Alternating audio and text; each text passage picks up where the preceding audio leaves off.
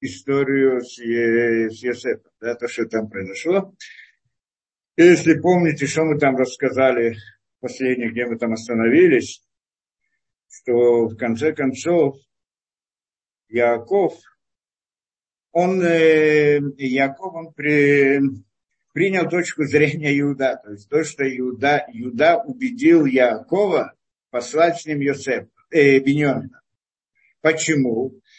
Было как бы две причины здесь, как он приводит. Мы это привели откуда? Из э, Абарбанеля, по-моему, это объяснение. Что э, две причины. Что одно, он приходит, говорит ему так и так. Нет другого выхода. Лучше, да, если мы не, не пойдем туда, то тогда все умрут от голода. А если поедем, то это, это вода обязательно будет. А если же мы поедем, то тогда пойдем туда, возьмем его, тогда может быть, да, будет какая-то беда, может быть, не будет какая-то беда. И это предпочтительнее, чем, э, да, чем то, что это. Вы сказали, что это обязательно, там, что обязательно туда все погибнут. И тогда это первая причина. А вторая причина, что он взял на себя полную ответственность. Это было нам немножко трудно понять эту вещь. Что это значит? Как человек может взять, сказать, я вот я, я обещаю тебе, что я его верну. Зависит от тебя, ну, то есть, э, что зависит от э, человека, то, что человек может сделать, он может сказать, я обещаю приложить максимум усилий. И, да, а он говорит, я да, обещаю тебе его привести. Как он может обещать? Может да, может нет и так далее. Да, может быть какие-то э, несчастные случаи, произойти с человеком. Что он может сделать? Ну, человек заболеть просто, и так далее. И тогда мы сказали, что на самом деле, что он ему поклялся, как он ему поклялся, он сказал, что тогда я буду тебе, виноват тебе в этом мире и в следующем мире. Что такое виноват буду пред тобой в этом мире и в следующем мире? Мы немножко так сказали, объяснили, как он берет, э, да, что это как бы берет на себя вину что я буду всегда виноват при тобой даже в будущем мире. Что интуитивно понимаем, это что-то очень большое. На самом деле, в точности, в сути, что это такое, здесь есть длинный комментарий Орехайм, объясняет идею недуя, люди обсуждают мудрецы, что это идея недуя. Я не думаю, будем, что нам нужно входить в эту тему, да, это мехатический вопрос такой, да, что такое неду? Неду это как э, херем, неду, не, не знаю, как отвлечение, может быть, на русском говорят и так далее. То есть не только в этом мире, а в будущем мире. То есть, другими словами, он приходит, ему говорит, он как бы, если по-простому мы это понимаем, он обязался ему э, как бы э, отдать свою жизнь ради него. Это идея. То есть не просто так, поже, э, не просто так, э, что он обещает ему, но обещает ценой своей жизни. То есть как бы, как это, бамасирут непиш, отдачей своей жизни. Отдача жизни – это когда человек, перед ним опасность потерять жизнь, он прилагает все усилия, максимум вещей больше, чем, больше, чем он может обычно, да, это, это как бы он ему сказал. Это не просто вот вдруг оказалось, Беньямин прошла какая-то беда, ну попал, что я могу сделать, вот я старался сделать то-то и то-то. Нет, он пойдет на смерть за него, то есть он не остановится ни перед, ни перед чем. Это то, что убедило, убедило Якова, что если вдруг он эм, действительно не сможет спасти Беньямина, но он сделает все для этого, вплоть до отдачи своей жизни, то тогда он не будет перед ним виноват в будущем мире. Это как бы должны понять эту вещь. Да? Это то, что от него это. С одной стороны, это вторая причина, что он дал большую ему как бы ответственность, чем взял на себя большую ответственность, чем Рубен, который сказал, что наказание, если нет, то наказание будет на моих детях на моем потомстве. В чем наказание отдельная история. Но это, это как бы он сказал. А с другой стороны, э, а здесь он как бы взял на себя вот в большей мере, в большей мере. Это, это значит вторая причина. И третья причина, он полагался на, на Иуда, что Иуда, он намного сильнее, чем Рубен. И идея силы здесь, видимо, тоже не в простом смысле, как мы сказали, как мы сказали, что дальше, это мы еще к этому подойдем, что он, э, да, что там, э, что когда Иуда пришел с Йосефу, и мы еще дойдем до этого, это уже Парашат Ваигаш, да, уже здесь в конце главы, а там уже следующая глава, их встреча, э, встреча уже вторая, как бы следующая. И тогда там во всем диалоге, который был, нам будет еще просмотреть этот диалог, он очень интересный сам по себе, непростой вот это вот общение, как Йосеф и, и Иуда, противостояние. И там есть два языка. Один язык, как бы язык просьбы со стороны Иуда, а другой, то есть тот же самый язык понимается по-другому. Это со стороны угрозы со стороны Иуда. То есть приходит он и говорит, я могу уничтожить весь Египет тоже. Да, то есть Иуда, он силен был настолько, что он В чем это, мы просто разбирали, мы еще коснемся этого здесь тоже, да, потому что нас здесь это касается. Что он мог также уничтожить, да, и уничтожить весь Египет и взять, и взять Бениамина. Это то, что он угрожал, в принципе, Иосифу там, как посмотрим там дальше. То есть он обладал огромной силой. Сила, но сила это почти не только физического смысла, потому что физическая сила это в меньшей мере играла в те времена. Это, играла, конечно, но это... Ну и физически они были очень сильны, но здесь имеется в виду идея как бы силы его, ну, скажем, в духовном плане. То есть э, возможности какие, как он мог уничтожить, там это, как мы приводили пример с Раби Ишмаэлем, да, который поднялся на небеса и спросил Всевышнего, если он может защищаться от Египта. Да, воевать с Египтом, противостоять не Египту, а с, с Римом. Да, и, и Раби Ишмаэль, когда там хотели всех убить, ну, тоже вернемся к этой истории. Теперь, и вот после того, что, да, и это как бы третья причина, почему Яков согласился отправить Беньямина с, э, да, э, с Иуда а что может что-то произойти? Ну, это что-то может произойти у него дома тоже, да, находясь дома тоже, так что э, Иуда, как бы все, что может произойти, Иуда как бы взял на себя все, что можно предупредить, он взял на себя. А то, что невозможно, невозможно, невозможно, тогда это я, Иуда не может дать на это обещание и так далее. Ладно. И тогда он начинает, э, и тогда он начинает э, да, и тогда он значит, начинает готовиться к отправке Бениамина. И мы идем продолжение. Э, да. да, и говорит тогда, э, а, да. Э, Воем Релеем Израиле, говорит им, им Исраиль, а, Авием, отец их. Им кен и фот зоташ, если так, следующее сделайте. Кугми земрата арец, возьмите из плодов земли. Земрата арец, ну, земра это, видимо, то, что косят. Ну, плодов земли не будем ходить в тонкости, детали, что именно имеется в виду. И земрата арец бакелейхем, то есть ваших, э, да, ваших сосудах. Вариду леиш минха, и дайте человеку, и передайте этому человеку подарок. Минха Значит, Минха это подарок этому. Кому этому? Ну, Йосеф, то есть э, э, тому, кто э, да, властелину земли египетской. Да, передать ему подарок. Миат цари, миат ваш, неход, немножко там цари, это какие-то благовония. Дваши, немного дваш, это мед, неход, велот, вот Нимушкидим перечисляет разные вещи, то, что послать подарок. То есть, как говорит, пошли, во-первых, возьмите ему подарок. Сейчас посмотрим, интересно, что здесь Яков делает. Должны понять, что он, как он готовится к встрече с Йосефом. И, во-первых, подарок. Дайте ему вот эти вот из разных плодов и так далее.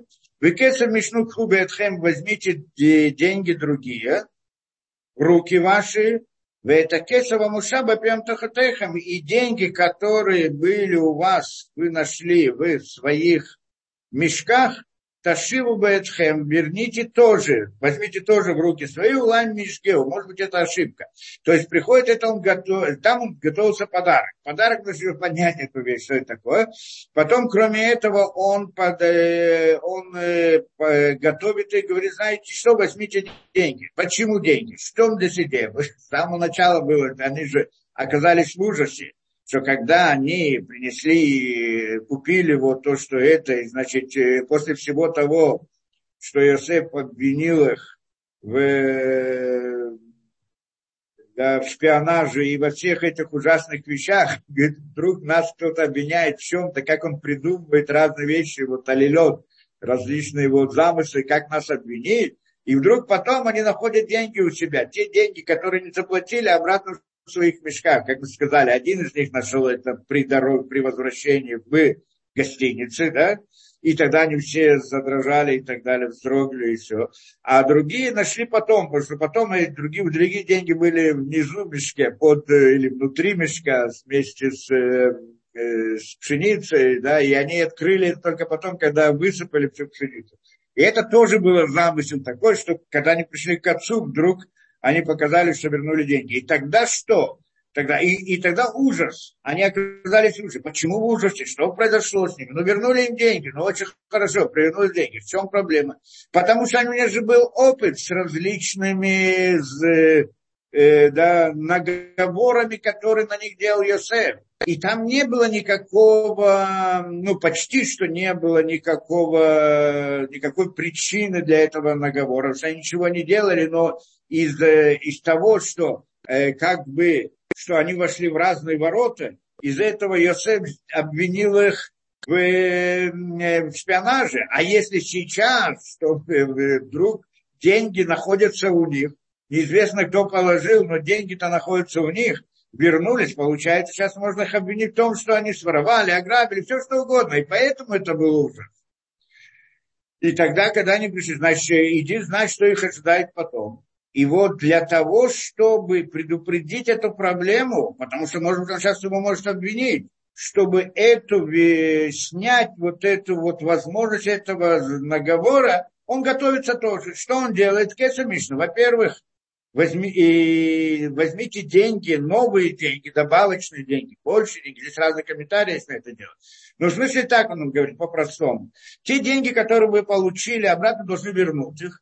А кроме этого взять еще деньги, чтобы купить на, для новой пшеницы. И чтобы не получилось так, что вы приходите с деньгами, говорит, а вот мы возвращаем деньги. А зачем же вы пришли? Вы же хотите что-то купить хотели? А где же ваши деньги другие? А вы не пришли, значит, значит, у вас есть только эти деньги. Значит, вы их своровали, и сейчас хотите ими купить новое. Естественно, все пути для этого замысла, он, значит, наговора, он пытается предупредить. Раши более того объясняет. Он говорит, Кесар Мишне, что такое Мишне? Мишне это как это, допол... э, второе, да, э, как это, еще одно. Вот. То есть и Кесар Мишне говорит так, что возьмите, во-первых, те деньги, которые были, верни, возьмите с собой и вернете ему. А кроме этого добавочную, возьмите еще деньги для покупки, но в два раза больше. Мишне, это имеется Мишне. Почему еще в два раза больше? Потому что он говорит, что может быть у Карашар, может быть, э, может быть, увеличилась цена, может быть, э, упали цены, и тогда, значит, обратно, что может быть, э, то есть берет в расчет, то есть мы здесь видим, насколько он, как это делает, тонкий расчет в том, чтобы предупредить всякие возможности. А что будет, если действительно деньги подорожают? Они сейчас, то есть не деньги подорожают, будут там, да, цена увеличится. И они придут с двумя порциями денег, а им скажут, это всего лишь одна порция. Так это то, что вы взяли в прошлый раз и так далее. То есть получается, как бы он делал разные хитрости для того, чтобы у вот эту вот опасность как бы навета снять с них. Э, почему он это делает?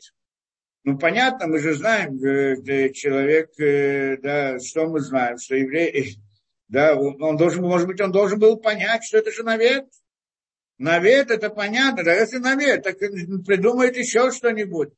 Или еще каким-то образом должен подумать. Но мы здесь говорим, что евреи, это путь, путь еврея, прилагать усилия. Мы, с одной стороны, стороны полагаемся на Всевышнего, как мы сейчас это увидим что дальше, а с другой стороны делаем все э, да, все старания, все, э, да, все пути старания для того, чтобы вот э, природным путем добиться то, что мы хотим. Но, но основная идея, мы понимаем, что это Всевышний дает.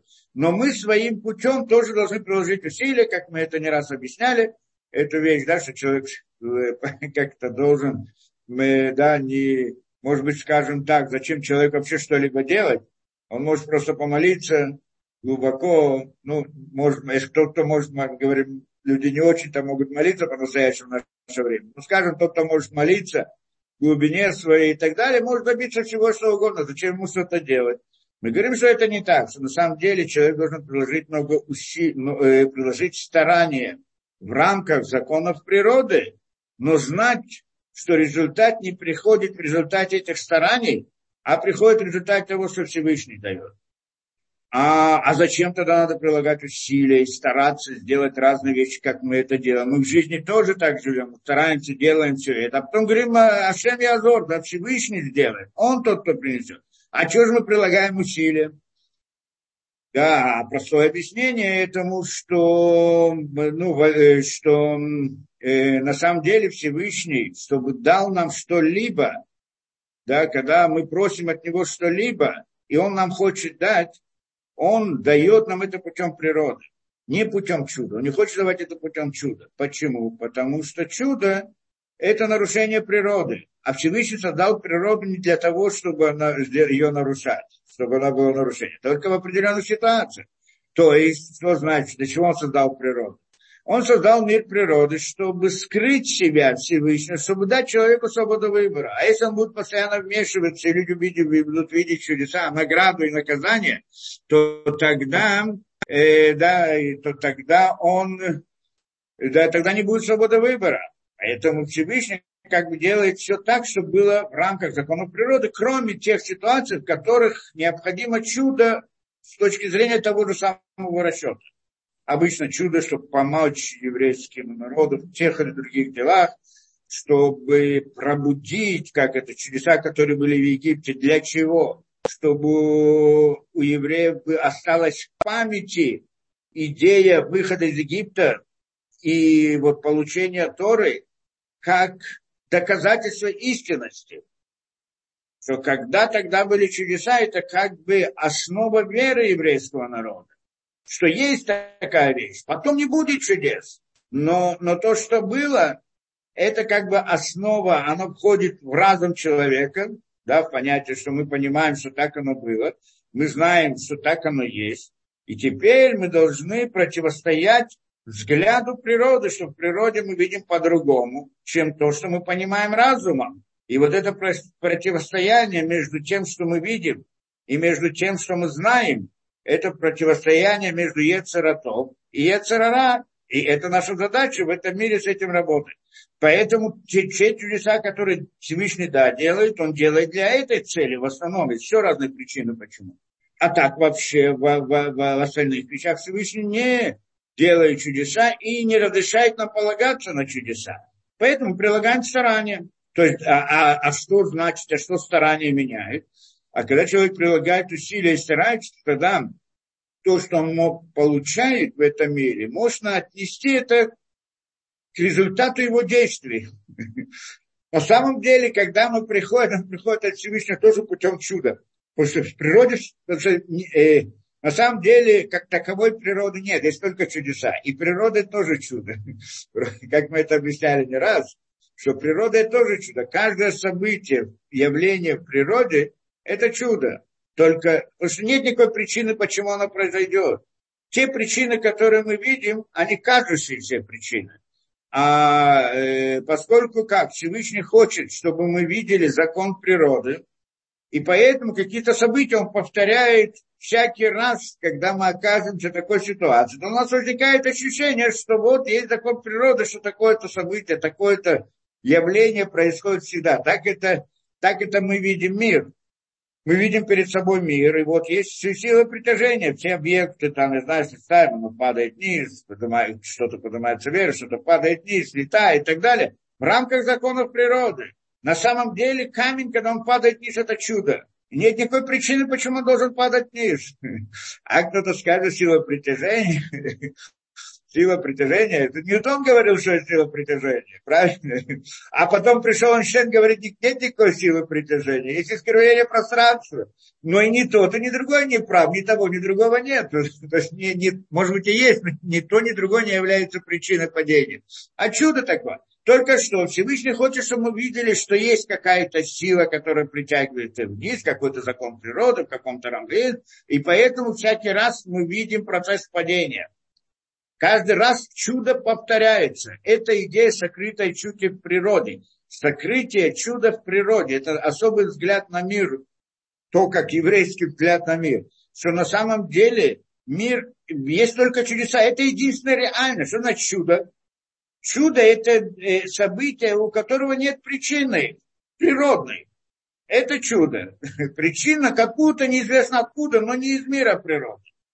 И мы приходим говорить, что любое событие в природе, оно не имеет причину в природе, а имеет причину извне природы.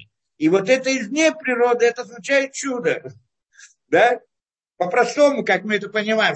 Так что все явления в мире природы, они чудеса, только они называются скрытые чудеса. Каким образом, что Всевышний хотел, чтобы мы видели природу, поэтому он делает чудеса таким образом, то есть чудом делает события в природе таким образом в мире, чтобы мы видели законы природы и так далее, разные вещи. Э, вот пути, вот как, как, э, как материальный мир другой мир какой-то мы видим.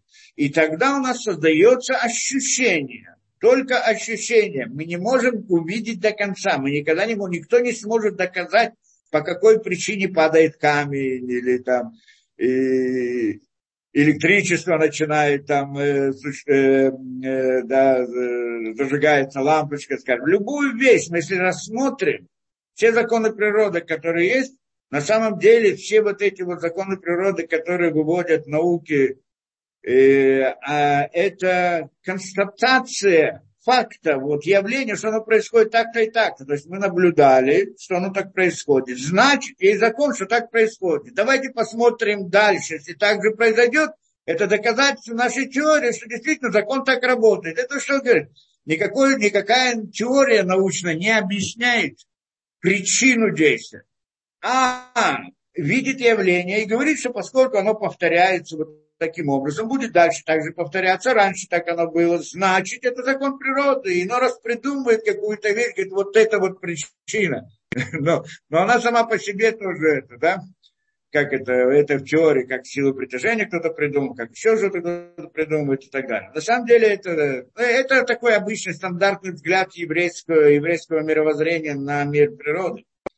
И поэтому, значит, мы приклад, да, прикладываем усилия но на самом деле понимаем, что то, что мы получаем, получаем чудо. Только что, когда мы прикладываем усилия, создается впечатление, что этот результат пришел в результате наших усилий. И это сокрытие Всевышнего. Да? Тогда это как бы принцип жизни, которым да, многие мы, евреи, пользуются обычно. И, и очень важный принцип, который принцип, да, разрешает много проблем человеку, если он этим пользуется правильно. То, как бы то ни было, это то, что он, значит, им сказал. Так это вот мы видим, сколько, какие он прикладывает хитрости, чтобы вот все это... И знаете, что он говорит? Возьмите второе, дайте деньги, и вдруг даже в два раза больше, как говорит Раш. Хорошо. Вы это хихем кху, и брата своего возьмите.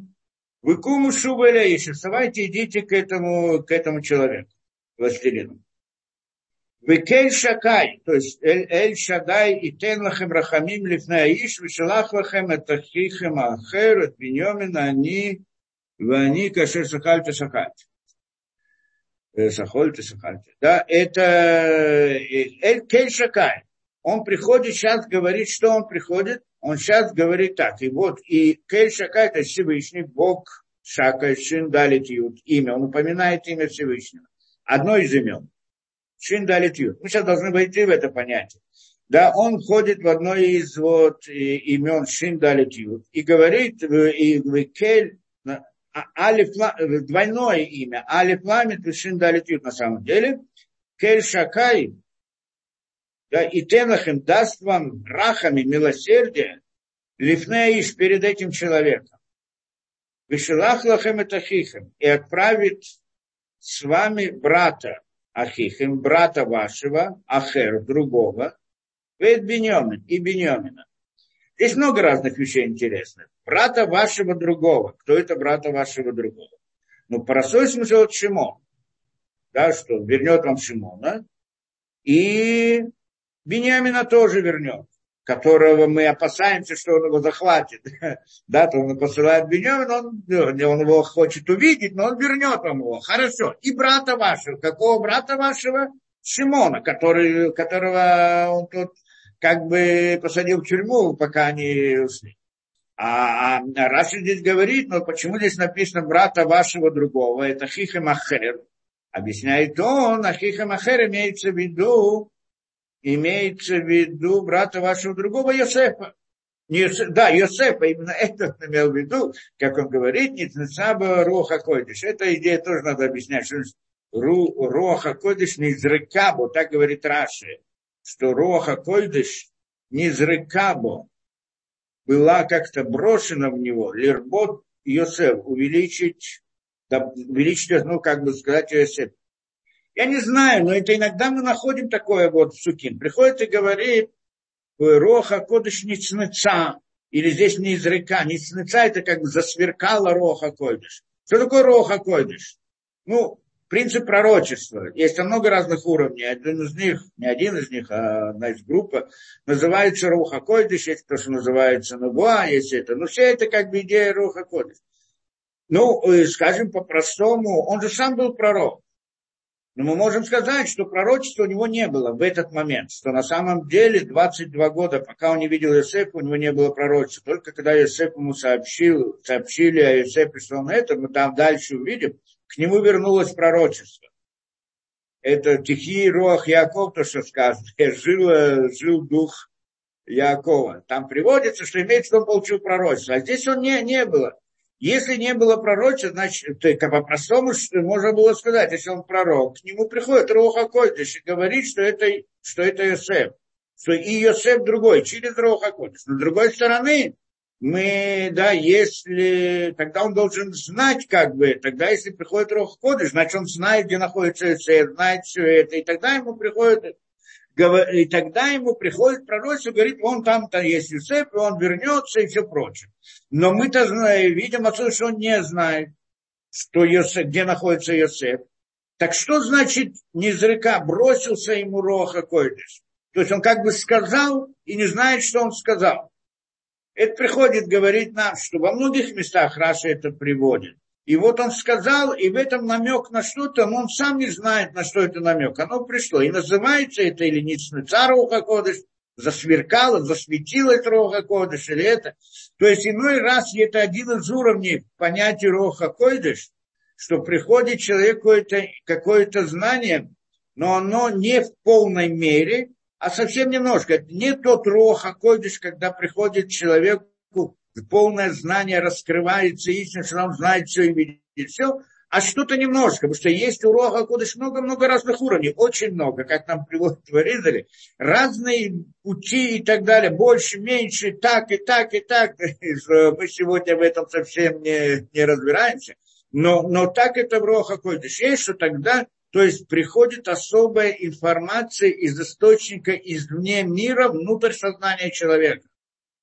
Сказать по правде, мы об этом говорили где-то, может быть, не в этих лекциях, параллельных.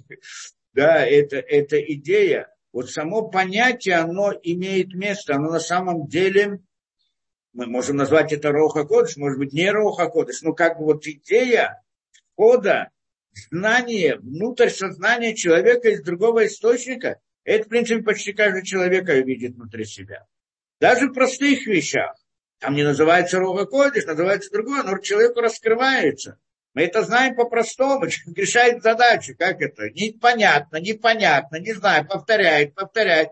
Он сосредотачивает, как это, в детстве, я помню, решал много задач по разным этим, да, открывает там по геометрии, смотрит, смотрит, ничего не понимает, как там, еще раз и еще раз, и хочет сосредоточиться. Что он хочет сосредоточиться? Что это такое сосредоточиться?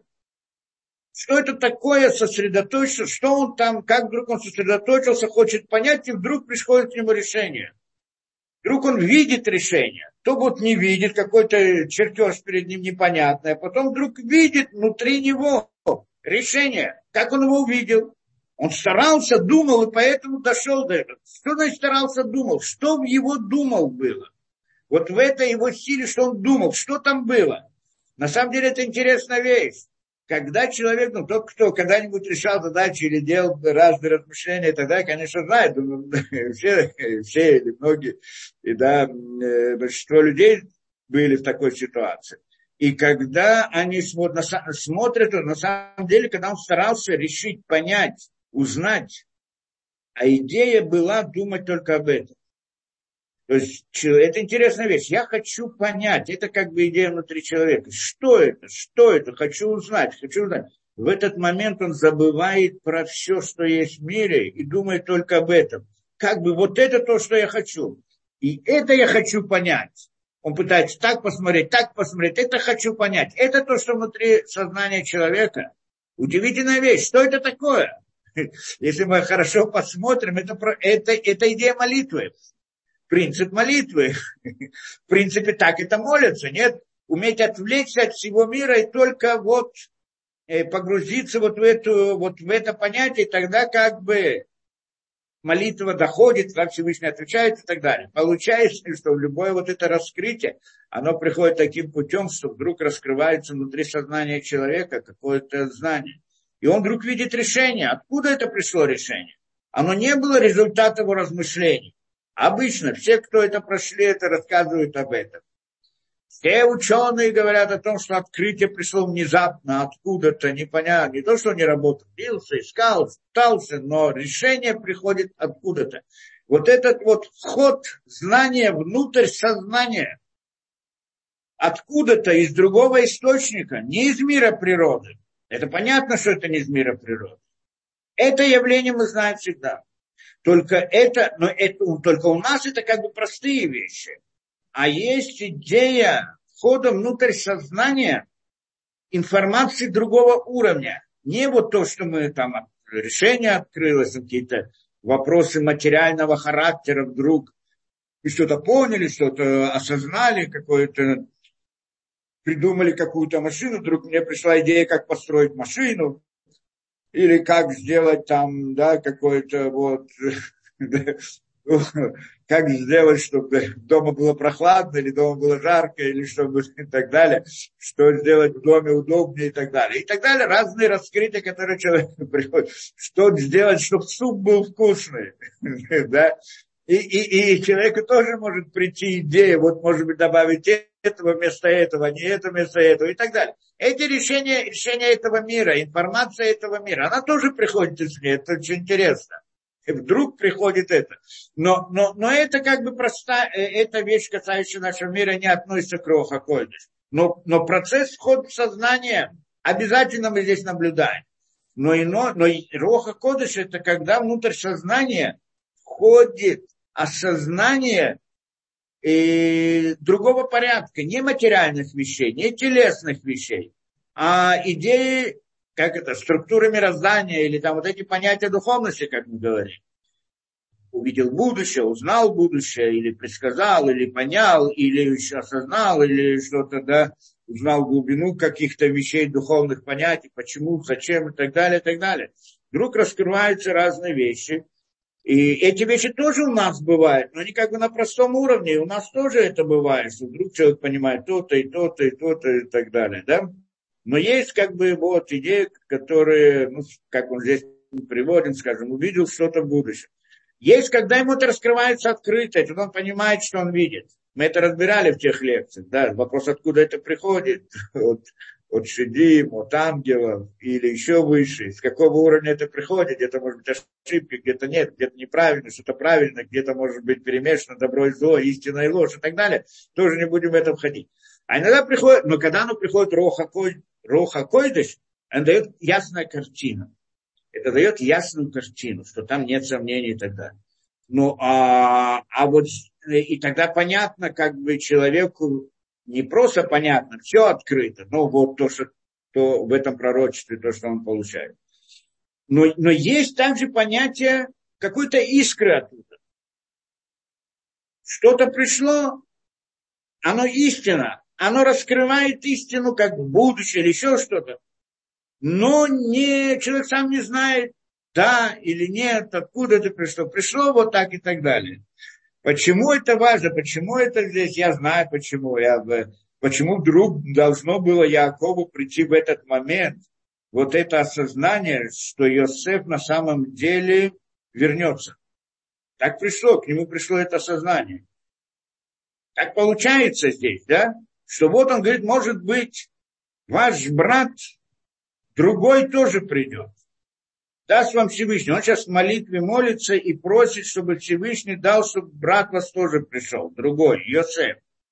И это, да, э, и как бы здесь пришло у него какое-то вот ощущение того, что Йосеф должен прийти. Он вроде что-то осознал, сам до конца не понял, что он осознал, не знает это. Ну, если не понял до конца, зачем к нему это приходит? Это вопрос действительно непростой. Ну, я бы дал бы на это простой ответ, я знаю. Если человек, ну, может, два даже ответа можно дать на это. Когда человек отчаялся, что нет, то тогда, когда к нему это приходит, может разрушить его психику, да, как мы говорим.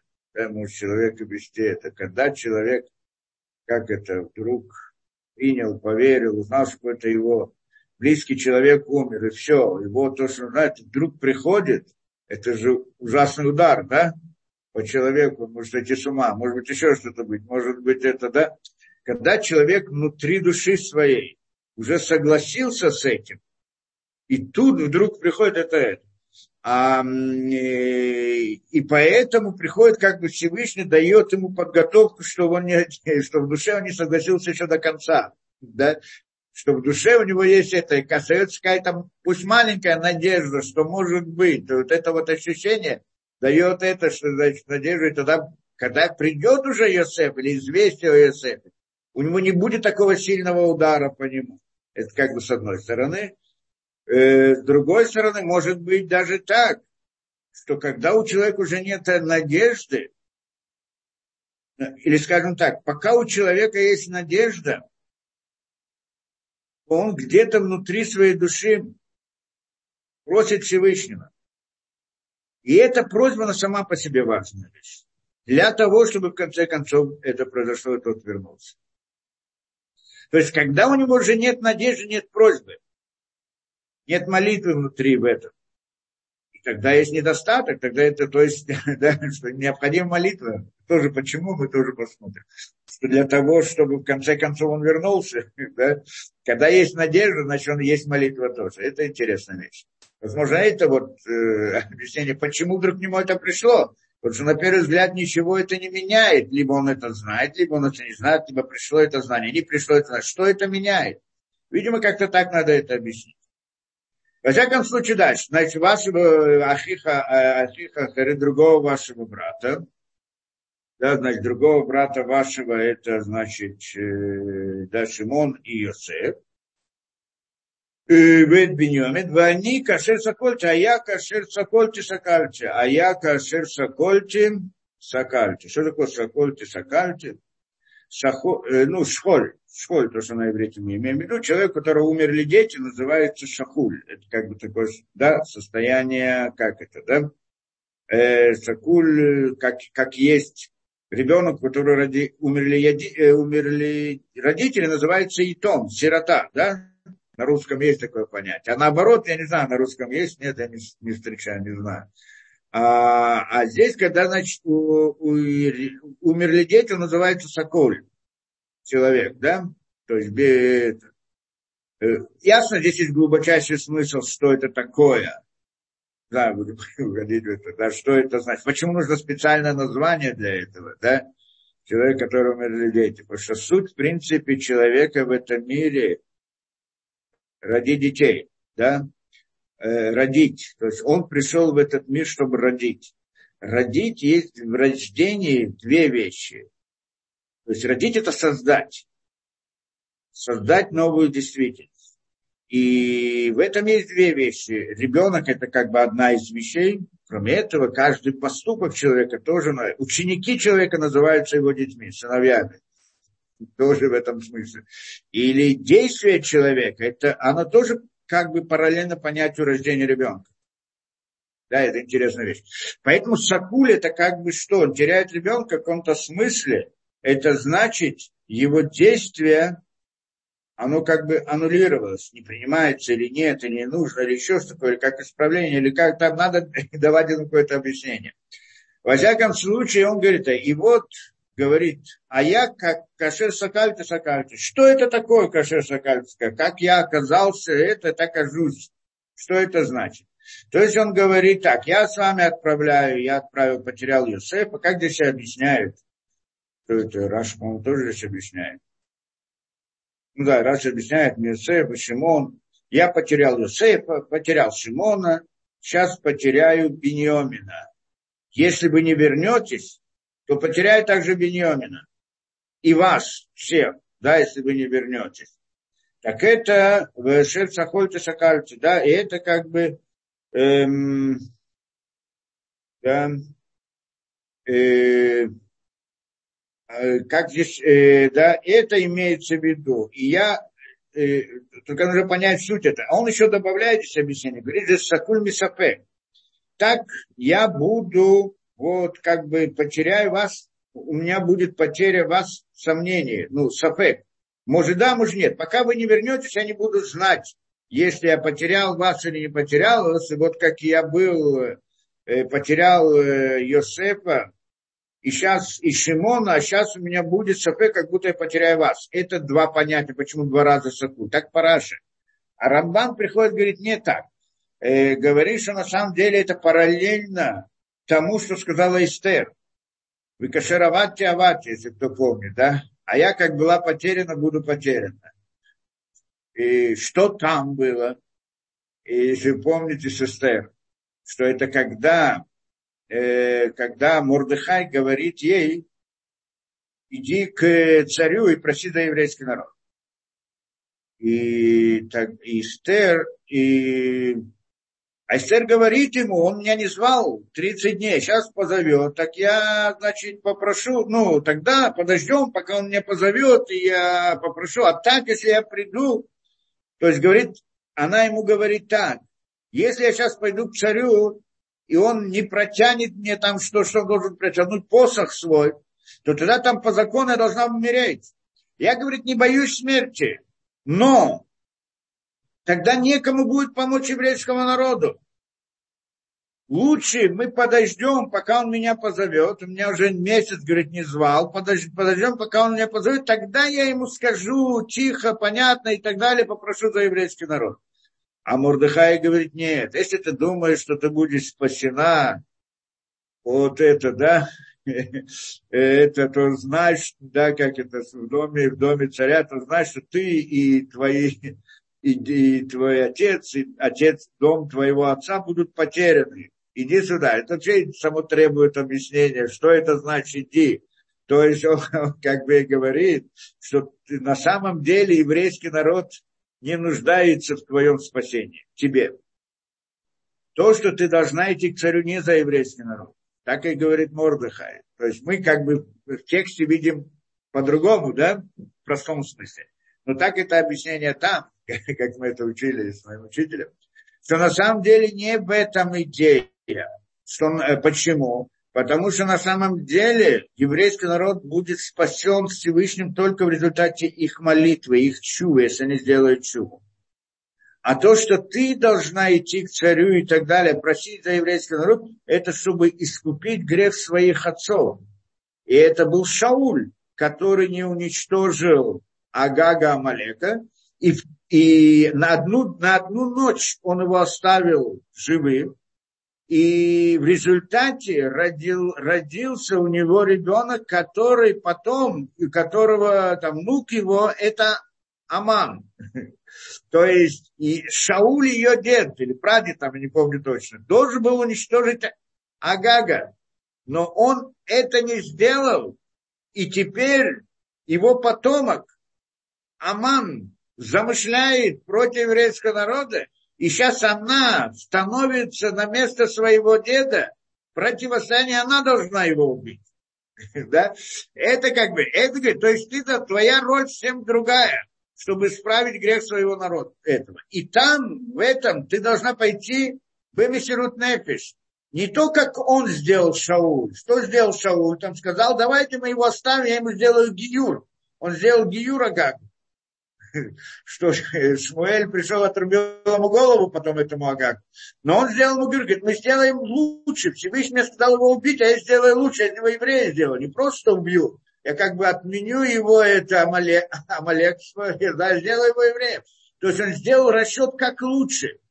Приходит, она ему говорит, давайте подождем до этого. Говорит он, ты тоже хочешь сделать расчет как лучше исправить этот грех только таким путем без расчетов. Ты идешь к, к царю.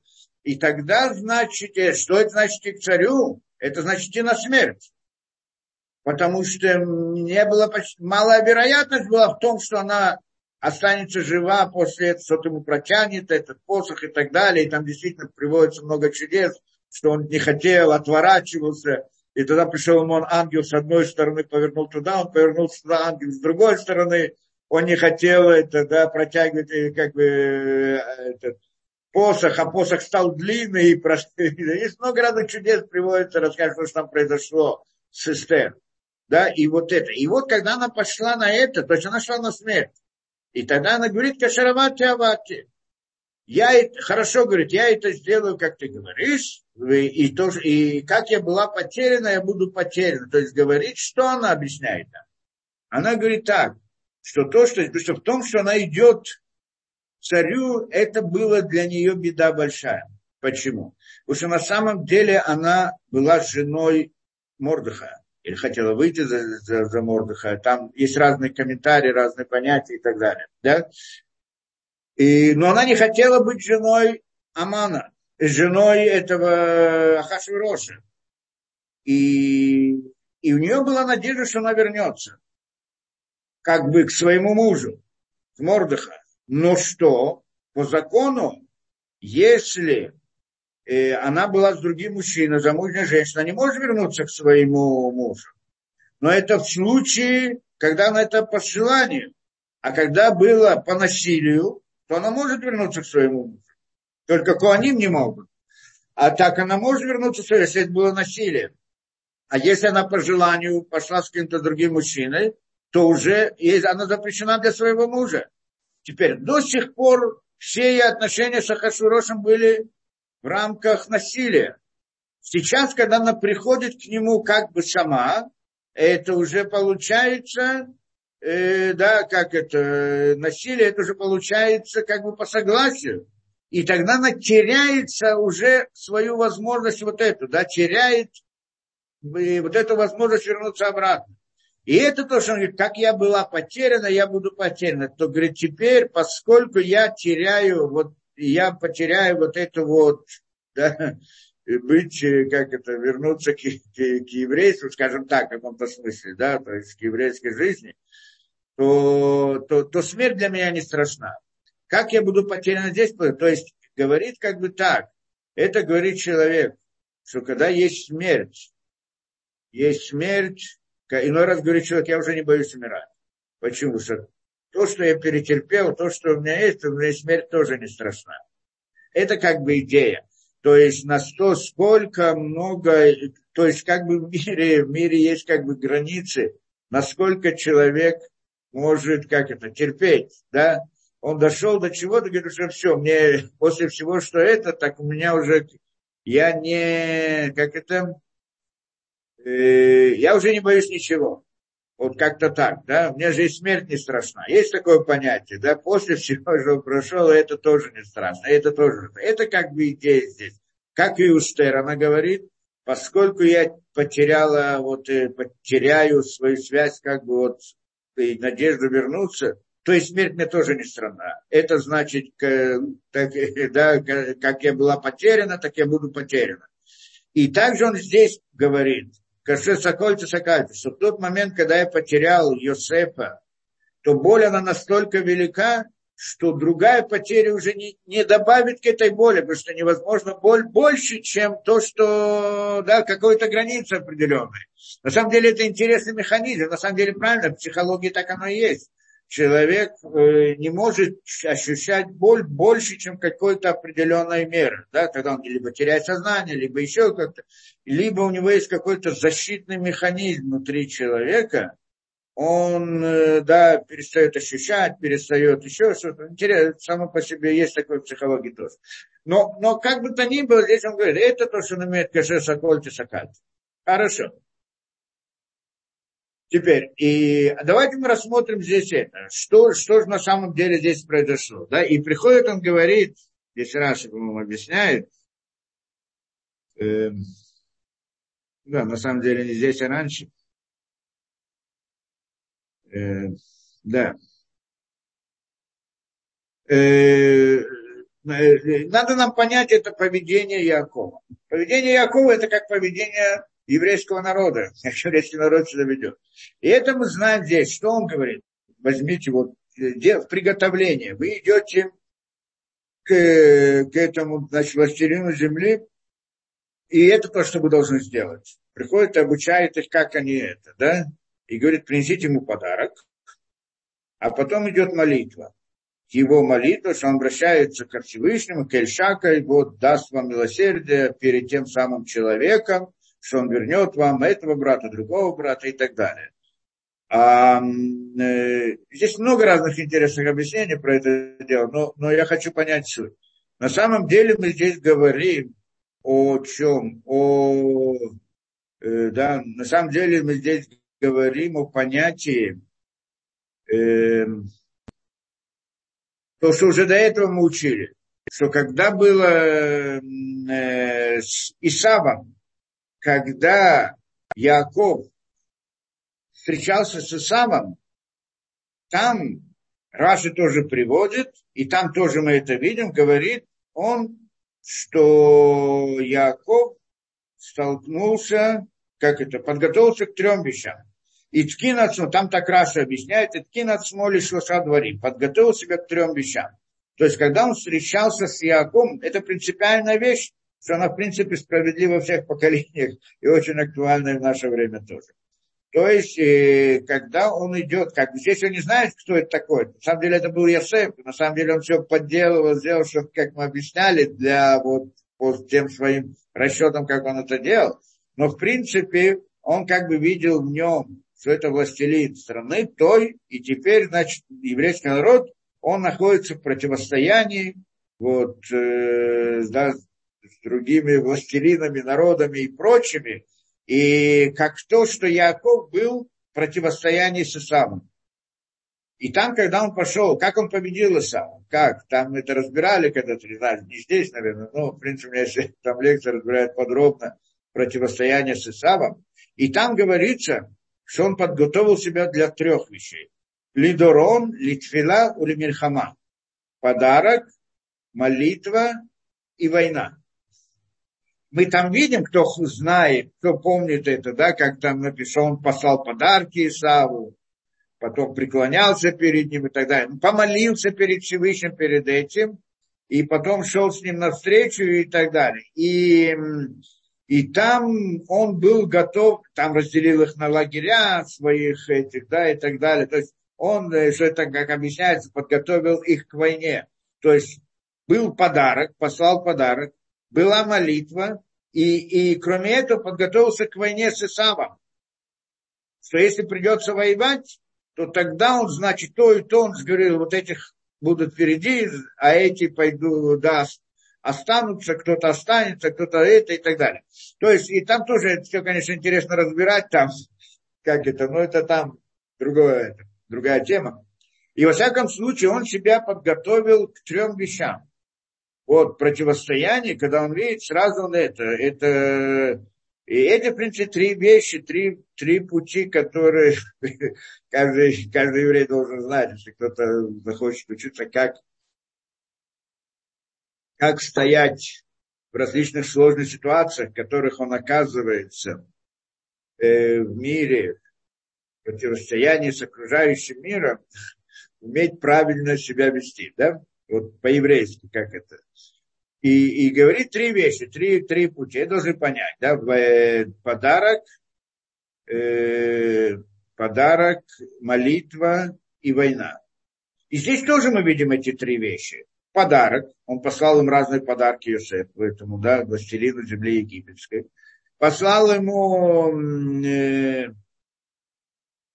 помолился, как мы сказали, это молитва. Ну, насчет войны здесь не приводится, что войну будет делать Иуда, это он уже тоже подготовил. Да? Воевать подготовился Иуда. Поэтому есть три, три вещи здесь тоже. Что это такое? И почему именно так? Ну, насчет подарка мы уже разбирали. Почему нужен подарок? Да? Это как секретное оружие еврейское. Да? Есть секретное оружие. Мы его раскроем, если хотите. Но мы уже, в принципе, о нем говорили. Как это, как, э, как воевать, как он смог победить там вот этого Исава. Как он смог победить Исава? Исав пришел воевать с ним, чтобы убить Якова, с воинами, со всеми и так далее по сути, с точки зрения физической, как назовем, возможностей и так далее, Яков был как и сам, не менее, чем Исав, даже сильнее, чем Исав. Сильнее, ну, там это вопрос, да, как спорят. И поэтому, как это Рахель боялась, не Рахель, а э, Ривка боялась, когда, что они будут воевать и убьют один другого, потому что были равноценны в силе. И Яков Бог э, точно так же был это, да, силен, как и Исав. Так вот, не... Но он все равно его боялся. Не потому, почему он его боялся, не потому, что он боялся его, а потому что он боялся проиграть в войне.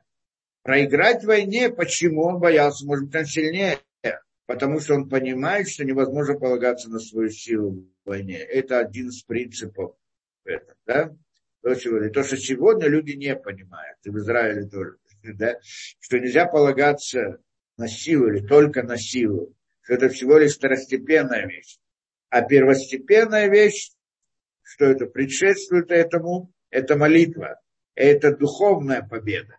Для того, чтобы победить, это что было с Яковом, что там он победил Исава, это когда боролся с ангелом, если вы помните, что это идея, и там была идея молитвы, идея противостояния с этим. То есть это война чтобы победить войну в этом мире, надо победить войну в духовности.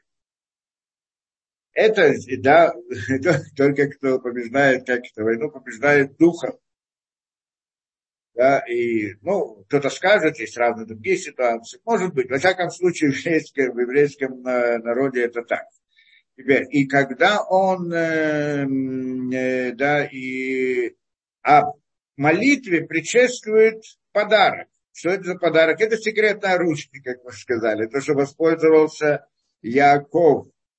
И, и это мы тогда приводили пример, если помните, рассказывали про эту историю, про Равина, который пришел там, да, и, и в общину назначили его раввином, и он, помните эту историю, его назначили где-то раввином, и он Э, да, и там был один еврей такой, ну, отступник, вероотступник, э, ненавистник, ненавистник, ну, как мы знаем, есть такие евреи, да, ненавидя все еврейское и все прочее, и он делал дела с, с властями, власть, власти были не там какая-то страна, это в Литве, в Литве, наверное, было, не, да, в Литве, наверное, не знаю, где-то в тех районах, и там э, и он предавал евреев, и угрожал, у него была там сила вот эта, и так и поэтому все его очень боялись. Но, с другой стороны, он э, хотел, чтобы его уважали, он приходил в синагогу, чтобы его вызывали на лучшее место, на, как вызывали к Торе, давали почет и так далее. А этот Равин, когда узнал про это, решил этим, с этим покончить. И когда он пришел в синагогу раз, он на него стал кричать, как ты не можешь, такой-то, такой-то и так далее, и выгнал его в синагоги. Тот был, все были в ужасе, что вот сейчас как он потом отомстит что он будет делать. И потом, когда они шли там дороги, он шел с учениками дороги, вдруг видит, там издалека подъезжает, какая-то точка приближается, кто-то скачет на лошади, на коне, я знаю. И тогда и там они видят, вдруг они видят, что тот самый человек приближается к ним. Все его ученики испугались, что сейчас будет, что он сделает, что он придумал и так далее. А этот, значит, был спокоен. До конца. И вот он тут под, при, под, при, прибегает к нему под, э, на всем, как это, на всей скорости, э, на коне подскакивает, подскакивает, да, как там это, да, под, приближается к нему, останавливается перед ним, слазит с, с, с, с коня, поклонился, летал ему на колени и попросил прощения у Равина. Сел на лошадь уехал. Все были в шоке. Как так? Что произошло? Объясняют одним. Это то, что написано в Мишле. Мишле, по-моему, да, насколько я помню. Лева Адам, э, как это, к, кимаем по ним или по ним, как лева Адам для Адам. Как в, в воде лицом к лицу, так сердце человека к человеку, сердце, э, так сердце человека к человеку. Сердце человека к человеку, как лево Адам ли Адам. Да. И, и что это значит? Что говорит, что когда человек смотрит воду, он видит свое лицо. Если он если у него лицо веселое, он видит лицо веселое, если лицо сердито, он видит лицо сердитое. То, что он то, что он видит, то, что он есть, то он видит, то он видит в, этом, э, в этом отражении. Точно так же говорит там, это Мишли, по-моему, это, точно так же сердце человека. Если человек в своем сердце думает хорошее про другого человека или плохое про другого человека, то другой человек это чувствует. У него тоже в сердце пробуждаются плохие мысли против него. Это интересная вещь, если даже он это никак не проявляет. Но человек чувствует, если он плохо о нем думает. Когда же человек хорошо думает о другом человеке, то у того человека пробуждаются хорошие мысли в его сердце. Назовем это сердцем, потому что мысли это на самом деле понятие сердца, духовного, с точки зрения еврейской это.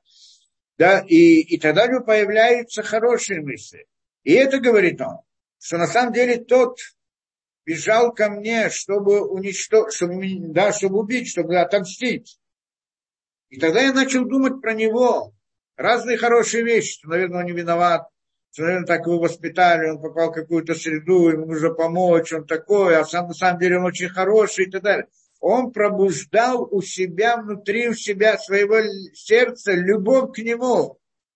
И тогда тот пока скакал, пока он доехал, у него изменилось также мнение по отношению к, к этому раввину. И когда он при, подошел к нему, то он уже пришел к такому состоянию, что уже попросил у него прощения. Почему же этот раввин настолько сильно пробудил внутри себя любовь к нему, так что эта же любовь отразила сердце у него. И, этого, и этот принцип, который использовал Яков в борьбе с Исавом. И это, что мы видим там. И сам шел, чтобы его убить. А он что, он стал пробуждать внутри себя вот это, как мы помним, ну, кто читал, там он ему покланялся, дал ему подарки, послал ему подарки, кланялся, как мой брат, так далее, всякие разные вещи, кто помнит. И когда Исав приблизился к нему, обнял его, поцеловал его и так далее. То есть разные комментарии, но, но вот этот простой смысл, он как бы есть, сам по себе не исключается. Получается, что, и как же это смог, Исав хотел его убить, ехал с воинами против него. И тут, когда он приблизился к нему, вдруг его сердце раз, э, да, э, так далее, и как это, раскрылось, и он его обнял, поцеловал, ты мой брат, хотел дать ему подарки, потом хотел, не хотел брать сам, хотел ему это помочь, чтобы и так далее. Мы это объяснили, как вы помните тогда, что на самом деле он же злодей. Так он злодей остался, только в тот момент у него это произошло, это изменение. И это, что сделал Яков этим путем. Поэтому это идея подарка. Да? То, что он здесь посылает подарки, это тоже. Он идет сейчас таким же путем. Первое посылает подарки. Это то самое, это секретное оружие. Очень интересно мне, да, попробовать это. На самом деле, это, ну, как бы, работа внутри мысли. Мы сегодня не очень э, властвуем мыслями, поэтому не знаю, если можно полагаться на то, что мы сможем это пробудить по-настоящему. Но если человек может, наверное, так надо понимать, если человек может действительно в сердце своем пробудить вот по-настоящему любовь к другому человеку на, на уровне глубин, на глубоком уровне, то оно отзывается также в нем. Да, интересно это проверить. Во всяком случае, это туда. Теперь, э, следующее, что он сделал молитву. Молитва это интересно. Как он делает? Вель Шадай и Тен Лахем Рахамим, он говорит. Кель Шакай даст вам милосердие перед этим человеком, Лифнеиш. Здесь несколько вещей. Да, э, во-первых, почему Лифнеиш перед этим человеком? Перед этим человеком даст милосердие. Что это такое? Это значит, что Всевышний, он попросил Всевышнего, чтобы дал милосердие перед этим человеком, чтобы этот человек, который властелин, он их полюбил. Это то, что он попросил.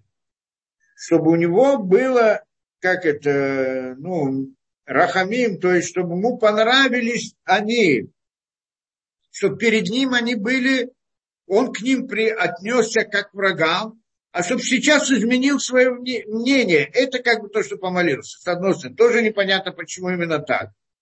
Почему бы ему не помолиться, что, чтобы Всевышний послал им успех? А он помолился, чтобы у них был успех перед ним, перед Йосеф, перед вот, властелином земли. И еще он говорит здесь, Шадай, он обращается с именем Шиндалит Ют. Приходит здесь и объясняет, что такое Шиндалит Ют. Раши тоже объясняет.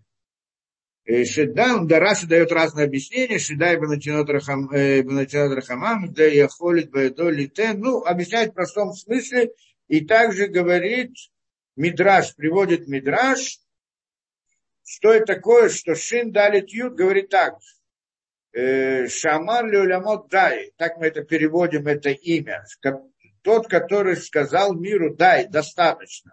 Достаточно, дай, это идея достаточно, то есть идея границы это имя, в принципе, устанавливает границы в мире. И это, что он говорит, как раз объясняет, э, чтобы Всевышний вот это вот остановил, сделал, а, а, как бы ограничил его страдания, остановил э, и страдания Якову. И так он как бы говорит, Шилок э, Катанти Минаурай, цара, говорит он, Шлошакати Минураем. С юности у меня было много страданий. Это помолился перед Всевышним. Какие? Царат Лаван.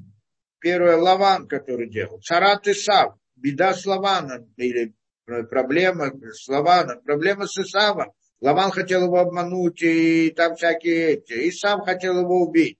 Царат Рахель. С Рахель была вся эта проблема. И, и смерть, и до этого да, вся вот эта история с ней. Царат Дина, с Диной была проблема. Царат Йосеф, с Йосефом была проблема. Царат Шимон, Шимон был, под...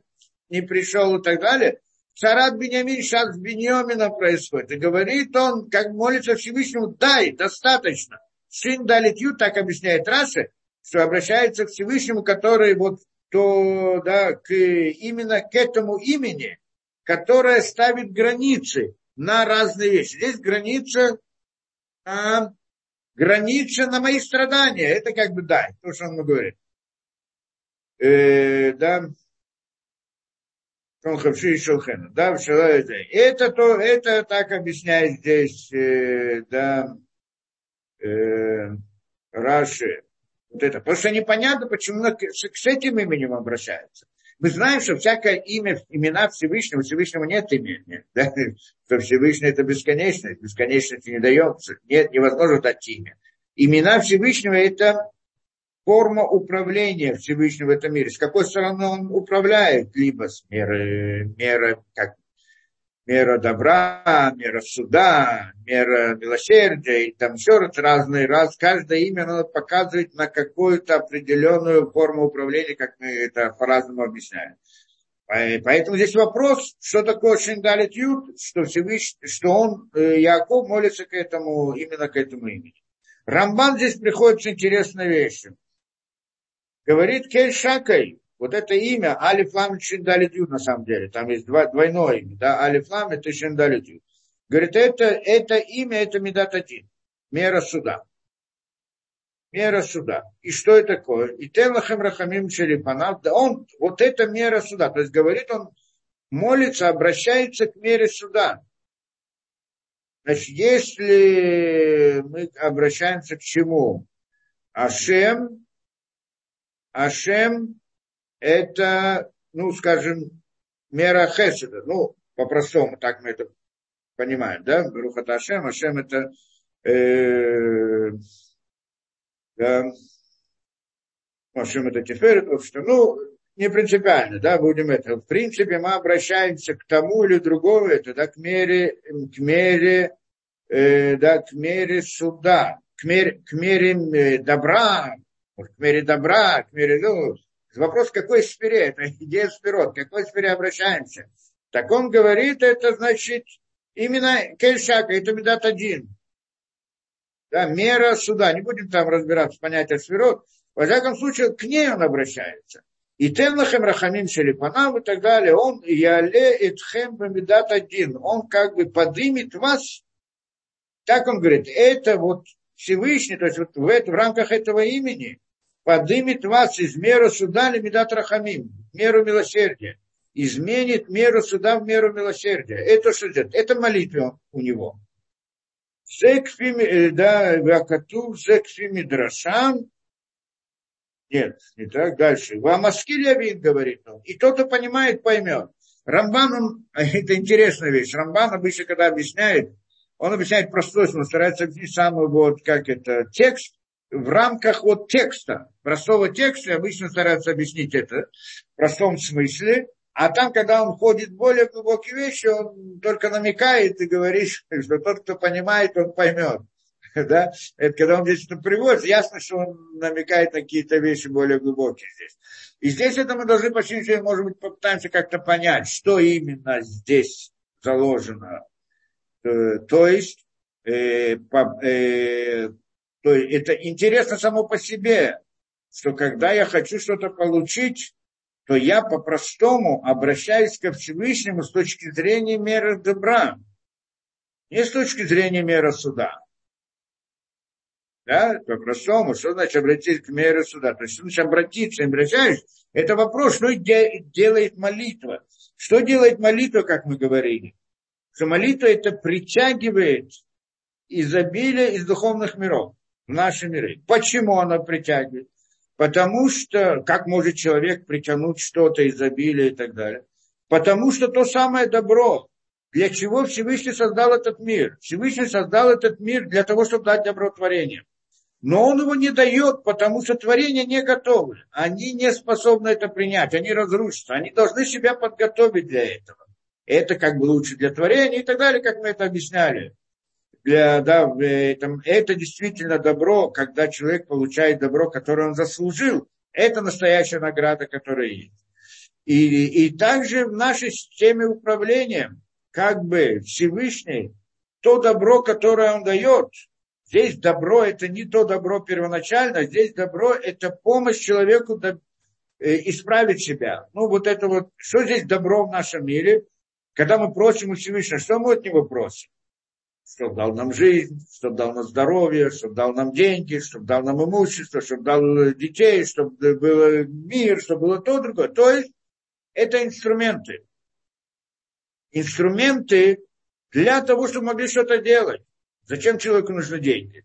Чтобы что-то с ними делать, там, да, да, это инструмент, посредством этого он может делать разные вещи, различные действия и так далее. Здоровье, чтобы он мог жить, чтобы он мог действовать, жить, чтобы он мог жить и так далее. Это инструмент, это то, что мы просим у Всевышнего. Когда мы это получаем, мы к этому относимся как к добру, которое Всевышний дает нам. Он дает нам добро. Какое добро? Инструменты для того, чтобы могли что-то сделать в этом мире. Это интересная вещь это не то добро, которое будет, когда мы будем получать награду в будущем мире. То добро другое. То настоящее, да, как это, то, то на самом деле там это идея, идея постижения, раскрытия. Это добро. Ну, тоже мы не можем знать глубину этого, у нас нет представления об этом, что мы не находимся в этом мире. Но, но, но для того, чтобы могли его получить, Всевышний дал нам, создал нам этот мир, что здесь мы можем заслужить то самое добро. И поэтому добро в этом мире – это дать инструменты, чтобы могли заслужить, получить добро. Поэтому мы понимаем добро здесь от Всевышнего, то, что мы просим и молимся, чтобы Он дал нам, дал нам руки, ноги, чтобы Он дал нам возможность, чтобы Он дал возможность, это то, что мы просим. Но когда человек это просит только для того, чтобы использовать для каких-то своих интересов, то тогда это да, для удовольствия, для этого, то тогда не для этого Всевышний дает это. Да, если он для этого просит, он не получит. Когда он это получит? Когда он это просит ради Всевышнего. Что я хочу эти инструменты, чтобы служить тебе. Чтобы выполнить ту роль, для которой ты меня сюда послал. И для того, чтобы выполнить это, и, и, и для того, чтобы это получить, он как бы должен поднять ко Всевышнему. Что значит поднять ко Всевышнему? Показать, скажем так, Всевышнему, что он уже то, что до сих пор ему было дано, он использовал ради Всевышнего. Теперь, чтобы идти дальше, ему нужны следующие инструменты. То есть во время молитвы он должен как бы полностью, это, эта идея поднять молитву вверх, да, поднять то, что называется ман, поднять вот это пробуждение снизу, сказать, что эта молитва включает в себя все, и, и чуву сделать, и все. Он говорит, мне нужны эти инструменты, чтобы служить тебе. Потому что я должен только ради тебя, и только я живу ради тебя, и хочу это, вот это вот только ради, ради тебя, чтобы получить то, что мне это добро нужно, для того, чтобы служить Всевышнему, чтобы выполнять митцвот. Это намерение, правильное настоящее намерение молитвы. И тогда он получает. Но сколько он получает? В рамках того, что он готов. То есть, как бы он себя подготовил, то есть это то, что мы хотим сказать, да, что мы сейчас готовы получить еще что-то. Получается, как бы то добро, которое дает Всевышний, нам, оно в принципе есть, но оно не приходит к нам. Почему? Потому что мы еще не готовы. Идея молитвы – это как бы подготовить себя в каком-то смысле, там, мецвод и молитвы и так далее. Будем ходить в детали, но во время молитвы он как бы поднимает всю свою работу, то, что он сделал, и как бы говорит, вот я готов. И тогда в рамках того, насколько он готов, открывается немножко из этого добра и приходит в эти миры. Для, для этого человека, для, того, для этого мира, для того места, для того и так далее, оно приходит то самое добро. Поэтому по-простому эта идея молитвы, как бы человек во время молитвы, он притягивает то самое добро, изобилие извне, из, из свыше вот в эти миры. И тогда эта идея молитвы. Теперь, по, по-простому, это идея молитвы, как бы обращение к мере добра в каком-то смысле. Не к самой мере добра. Мы говорим молитву, что там упоминаем имя добро. Имя Всевышнего, что показывает добро. Но когда мы упоминаем имя Гуры, что, то есть имя Медата Дин, мера суда, это мера ограничения, то как эта молитва работает? Что в этой молитве есть? Что, что я там, да? И что это значит? Что я там притягиваю? А на самом деле здесь такая вещь, что, да, как он здесь, э, кто это здесь объясняет, э, да, ну это, да, это, э, а в принципе здесь э, такая идея. Ну, во-первых, у нас есть понятие, что Медат один может делать награду, мера суда. Наоборот, иной раз мера добра, она как бы дает добро человеку как награду. То, что он заслужил. Мера суда дает ограничения в рамках того, что человек обязан.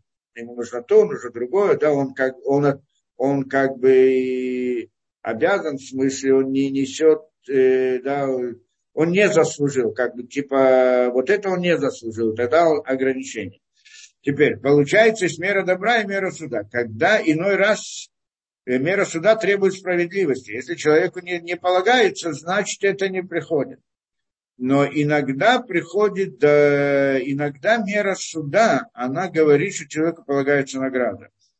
Как это? Приводят человека в суд, судят его за его поведение, а потом приходят и говорят, ему полагается не просто оправдание, еще возмездие и так далее. Как может быть? Суд же приходит судить.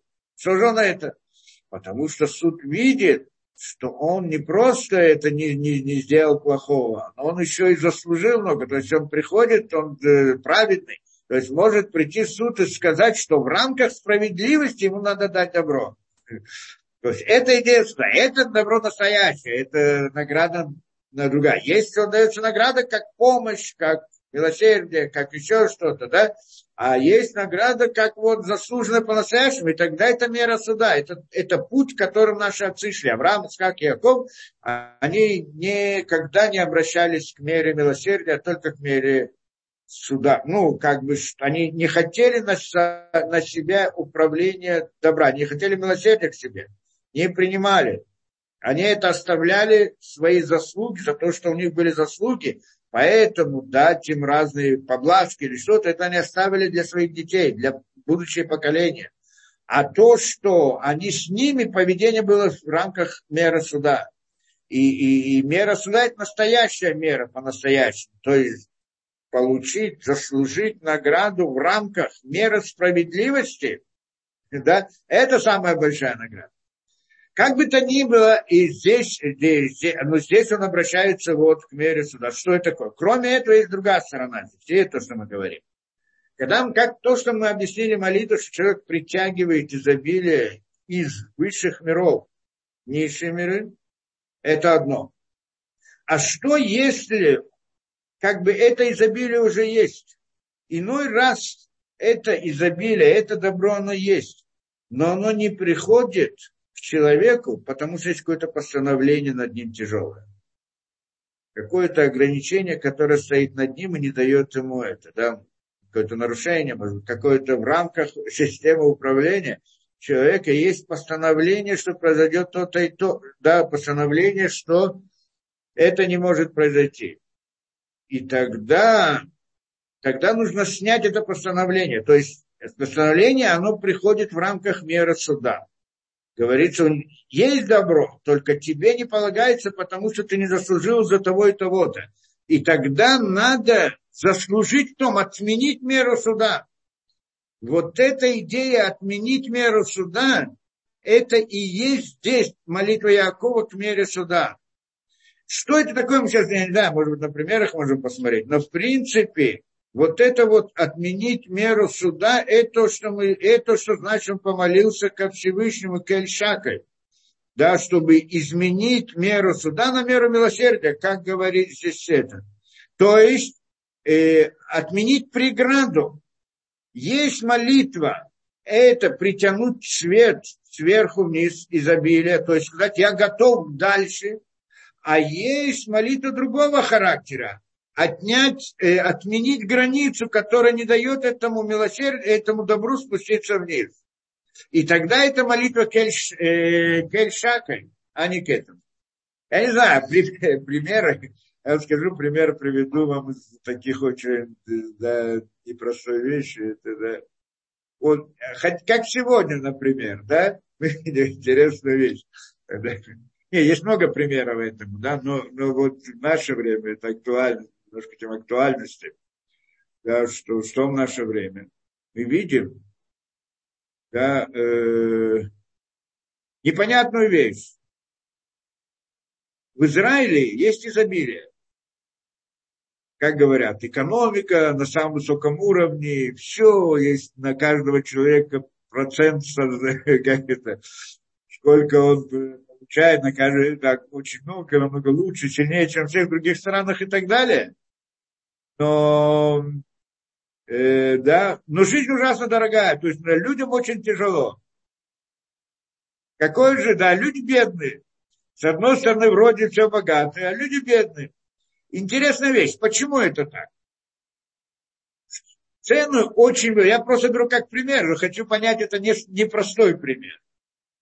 Вроде все есть. Когда есть много, то цены должны быть маленькие, потому что это много. Ну, по логике вещей. А здесь цены огромные, несмотря на то, что есть изобилие, цены очень большие. Почему это происходит? Кто-то дает, может дать разные объяснения на это дело, но я хочу дать объяснение еврейскому. Да? Да, это там да, может давать все технические объяснения, кто там э, делает разные манипуляции и так далее, не будем в это входить. Но на самом деле есть Мишна Сута. Кто знает, последняя Мишна в Масехет Сута. И там приводятся интереснейшие вещи. Вообще, вообще вся эта Мишна, она длинная. Там много интересных вещей, если их учить их с комментариями, там много разных интересных вещей есть, но мы как бы здесь ограничимся одним из очень известный отрывок из этой миссии. Да, и приходит кто это? Раби Лезер Агадол.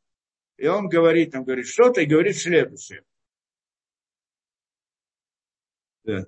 Баиквот Машиха хуцпа изге. То есть приходит Раби Лезер там и говорит, что будет в будущем, во времена перед приходом Машиха. Каком-то смысле это похоже на нашу, на нашу ситуацию. То есть, в принципе, к нам. Ну, мы так понимаем, что мы сейчас находимся перед приходом Машеха. И вот эта Мишна приходит и рассказывает нам о ситуации, которая будет во времена перед приходом Машеха. Многие приводят всегда эту Мишну показать, насколько точно и ясно. Показывает, раскрывает нам Мишна, которая была записана, когда там, 2000 лет назад, почти что, да, передает всю ситуацию современности. Это просто удивительно почитать это. И вот говорит так. Первое, говорит, что будет перед приходом в эту эпоху? Перед Машехом. Хуцпайзге. Что такое хуцпайзге? Наглость будет велика. Первое, первое то, что приводит наглость. Это мы видим сегодня. Ну, не хочу приводить примеры, да, но это уже каждый это. Наглость будет среди этих. Просто почитать. Здесь надо, конечно, смотреть с разными объяснениями, очень много интересных вещей, но по-простому. Йокер Яамир. Дороговизна увеличится. Дороговизна, не случайно, дороговизна увеличится. Йокер Яамир. А гефин китен перьева, а яин йокер. Виноград даст плоды, а вино будет дорогое. Винограда будет много, а вино будет очень дорогое. То есть будет изобилие. Удивительная вещь. Вот то, что там, то, что сейчас происходит, я не случайно взял этот пример. Прям так оно и, прям так и, и вот этими же словами и записано. Две тысячи лет назад, как будто бы сейчас писали. Да? Удивительная вещь. Потом там много других интересных вещей. Э, да, Гефин Китен я Малхута Афохли Минут.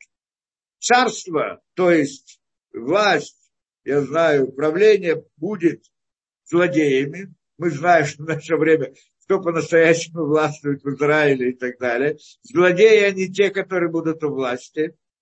Э, да, э, а Галиль и Хареб, Галиль будет разрушен, не знаю, про что это еще э, будет, или было, или будет. Видимо, это еще война, которая ожидается с севера, что это Галиль. Ваншей, во всяком случае, мы знаем, там тоже это, да, вот во время войны это было явно. Ваншей гвули савгу мирлир, и люди границы будут э, ходить из города в город. Многие говорят про это вещь, да, окружа... ну, будут из города в город. То есть говорят, что такие люди границы. Пограничники. Это интересная тоже вещь. В Израиле пограничные пограничники, есть пограничные войска. Они на границе. Везде, во всех странах в Израиле пограничные войска, они внутри Израиля, потому что границы Израиля внутри Израиля. Это удивительная вещь, да, что все вот эти вот, э, что это границы? Границы это между евреями и арабами. Это граница внутри Израиля. Каждый раз тебе приходит какой-то араб, может прийти к тебе какой-то палестинец, сам не знает, что сделать. Так и все эти, кто это, Магав, то, что называют. Нет, Магав это как э, Ишмарагвуль, правильно, в Израиле, э, в границе, да, войска, которые вот это, пограничники, они будут внутри. Ну, э, будут внутри города, из города в город. Вело и ханану, и не смогут там сделать то, что. Хохмат софрим тесрах. Мудрость софрим тесрах. Ну, софрим это значит мудрость не будет, она будет, да, мудрости не будет. То, что это, да, это имеется в виду, что люди не, не как будут бояться говорить истину, говорить Тору.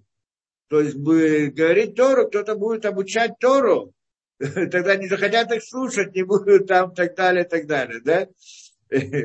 Не захотят их слушать и не захотят давать им даже говорить, рот открыть. Это, в принципе, идея, тисрах.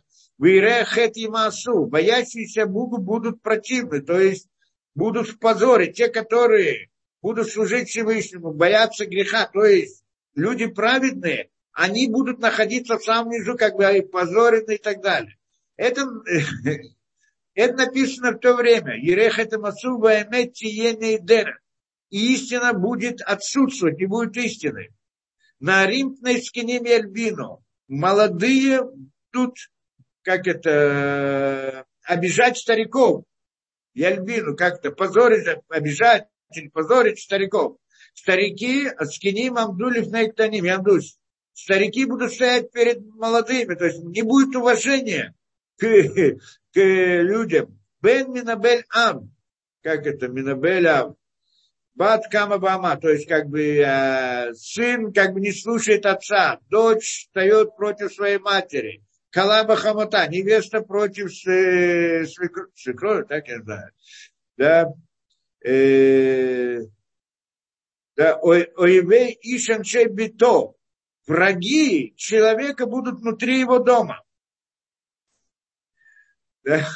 Враги человека, я, я не знаю, когда читаешь эту Мишну, просто насколько это, многие удивляются, насколько точно описана современная ситуация. Там, конечно, интересно войти в тонкости всех этих, но просто простой взгляд, как мы видим то, что сегодня происходит.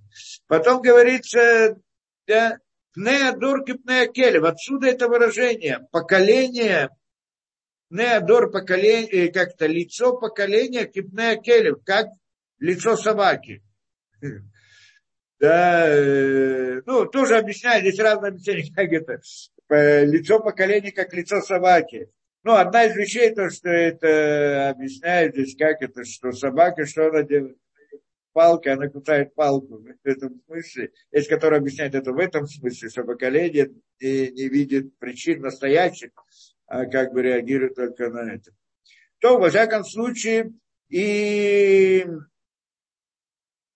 Абен и номит Миабив. Сын не стесняется своего отца. То есть стыд будет потерян. И заканчивает он это свое предсказание, зная, Вальми Ишану Лишане, на кого нам есть полагаться, Алявину Шабашамаем, на Отца нашего на небесах. Только на Всевышнего можно полагаться, и больше ничего, нет никакой возможности. Это удивительная вещь, насколько это, да? насколько точно и ясно. Но приходит он что говорит здесь? Э, почему я это привел? Говорит здесь показать эту вещь. Почему сегодня так все дорого, несмотря на то, что все изобилие, все дорого? Это естественно. Потому что это было постановление Всевышнего там. Да? На небесах мы это видим, уже решено заранее, поэтому оно так и есть. То есть то, что э, сказано, так оно и происходит.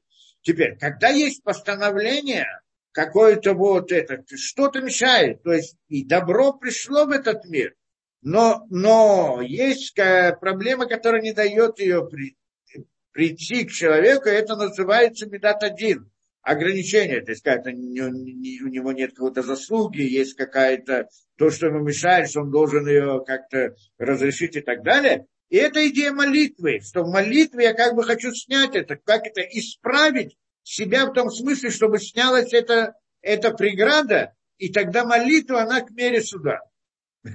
Так, видимо, должны понять здесь это Рамбана, что он хочет объяснить здесь. Беседер. Во всяком случае, здесь это, он говорит, делает это молитва. Молитва это значит, э, да, вышлах лахем это хиха, и тогда помолиться к Всевышнему, это что второе, то, что он сделал. Сначала подарок, как мы сказали, секретное оружие, второе это молитва, и третья война. А война, здесь вопрос сам по себе. Что значит война? Если он молится, значит, все зависит от молитвы или не зависит от молитвы. Надо воевать или не надо воевать. Как относиться вот э, к понятию, да, к этому понятию войны? Да? Здесь это интересная вещь. Как, как евреи воюют? Да? Да? здесь мы говорим, да, как, э, как это человек, как еврей воюет, как вообще это, да, на, самом деле мы видим в истории, да, когда это есть э, как э, две, две ситуации. Одну мы видим Пурим, а другая ситуация Ханука. В Пурим евреи не пошли на молитву, то есть не пошли на войну, не стали воевать. То есть потом уже, после того, что там изменилась ситуация и так далее, да, но это уже не было уже война, это как бы было преследование Амалека. А сама по себе их хотели уничтожить. в, в Пурим хотели уничтожить еврейский народ. Они пошли молиться и делать шиву, ешиву и прочее. Хануку их хотели тоже уничтожить. Э, но только по-другому, не физически, а духовно. И тогда они восстали на войну, поднялись на войну. И здесь мы должны понять этот принцип. Есть еще понятие войны. Война, как это Михемет Мицва, война Мицвы, то, что был Давид, нес и так далее, когда вошли. Но там Всевышний приказал здесь воевать, поэтому они идут на войну. Но по сути мы должны понять принцип войны. Что значит, да, что значит э, война? Зачем воюют вообще? Э, и почему должна быть война и так далее. И тут мы видим интересную вещь. Что это?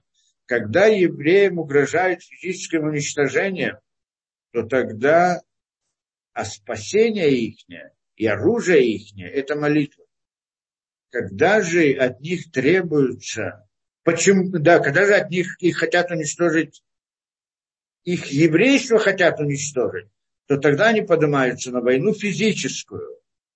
И это странно. Почему именно так? Э, что, в общем-то, когда мы говорим о войне, э, да, молитва, стоит нам идея молитвы? Что нам говорит идея молитвы? То есть, что на самом деле, когда человека хотят уничтожить физически, почему его хотят уничтожить? Еврейский народ. Почему? Значит, над ним станет мера суда. Это как раз то, что мы здесь видим тоже. Значит, видимо, еврейский народ что-то сделал не так, что теперь ему полагается наказание уничтожения. Это вот наказание, которое стоит над ним. Есть проблема с наказанием. Не потому, что какой-то народ захотел уничтожить евреев. Есть там народы, которые хотят уничтожить евреев всегда. Ну, так они могут хотеть дальше, но это... Но когда у них появляется такая возможность, это потому, что в системе управления это э, появилось. Поэтому, когда я пойду с ними воевать, что я значу? Я скажу, я силой своей руки смогу перебороть и смогу их, может быть, достать, может быть, я сильный, может быть, даже если я сильнее, то поскольку это на самом деле приходит от Всевышнего, эти народ, который приходит уничтожить евреев, он всего, всего лишь инструмент в руках Всевышнего. И я, то, что воюю с ним, это как собака, которая воюет с палкой, кусает палку. Поэтому, если происходит кто-то, хочет уничтожить еврейский народ физически. И, и у него появляется такая возможность, значит, Гзира Башамаем, значит, есть постановление на небесах, мера суда, про ту самую меру суда, о которой мы говорим. И тогда, и тогда Всевышний, и тогда исправить это, это не просто быстро, да, как это, воевать и там физически с этим, как воевать с палкой, кусать палку. Это надо изменить суд на небесах. Поэтому это молитва. И обратно это молитва, как мы здесь видим Якова, к мере суда или еще каким-то образом, как там, э, да, как там должно быть. И это, в принципе, идея исправления. Это что должны сделать. И, э, и так, почему? Потому что на самом деле это приходит от Всевышнего. Но когда мы придем спросим, если это так, то и во всех других случаях не нужно воевать совсем. Если ты говоришь, у тебя есть сила против, да, на войну, это, это еврейское оружие, молитва, так мы говорим слово, это что говорит, что Бельам решил пойти против евреев, использовать против евреев их оружие, слово. Слово, что это молитва оружия еврейского народа, и Бельам хотел проклясть еврейский народ, хотел это.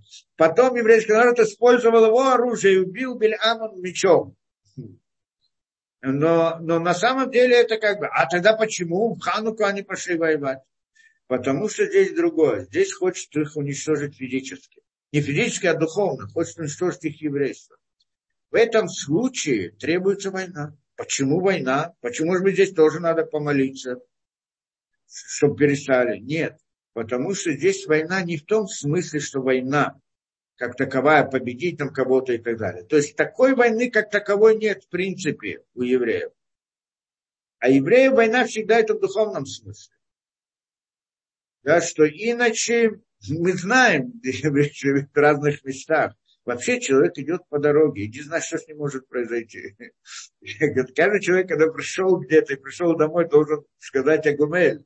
помолиться, благодарить Всевышнего, что он пришел живым. Сколько же случайностей может произойти вокруг него. И то, что они не происходят, он приходит то, как есть, значит, за ним следят и его, его оберегают. Тем более еврей, где бы он ни находился, сколько опасностей. Это говорят, что, что кто знает силы как бы евреев или вот это вот э, э, осознает как-то еврейского бога, это антисемиты. Больше, чем евреи. Почему? Потому что еврей не знает, он идет и не знает, что замышляют против него разные антисемиты. И эти э, замыслы, они разрушаются, он даже этого не видел. Но антисемиты-то знают, что они замышляют, и видят, как все их замыслы разрушаются, так они видят, что приходит кто-то, Бог Израиля, и их разрушает. Так они как бы верят Бога больше в этом смысле, больше, чем сами евреи. И это действительно удивительная вещь. Поэтому идея войны не в этом. На самом деле, э, да, э, а идея противостояния, она всегда на духовном уровне. Когда человек хотят уничтожить, а, уничтожить его еврейство, что это значит? Они делают разные постановления, чтобы он не, не, был, не был религиозным, не, не молился, запреты разные, служения Всевышнему и так далее. Это потому, что это тоже вчера постановление на небесах. Почему? Потому что недостаточно был строг и недостаточно выполнял и а, отходил это. И тогда исправление этому, это не молитва, а исправить в этом мире. Как в этом мире? То есть отдать жизнь во имя Всевышнего, отдать жизнь во имя еврейства. Это идея. Поэтому то, что он идет на войну, это не потому, что в результате войны он победит. Может быть, и победит, если Всевышний ему поможет, только если Всевышний поможет победить. Но это идея Мессирут Непиш, отдать жизнь во имя Торы. То есть меня не хотят убить. Это так было в Хануку. Кто там? Пять Куаним, Макаби, которые, Макабеев, которые были. Пять Куаним, когда никогда не воевали, никогда это, у них был один меч. Они вышли против целой армии и смогли ее победить. Когда они вышли, то есть тоже они их победили, это было чудо. Но когда они вышли на войну, что было там у них, когда они вышли на войну? Что они думали? Они думали, что они умрут. Они пошли на смерть ради того, чтобы отстоять еврейство, чтобы защитить как бы это еврейство.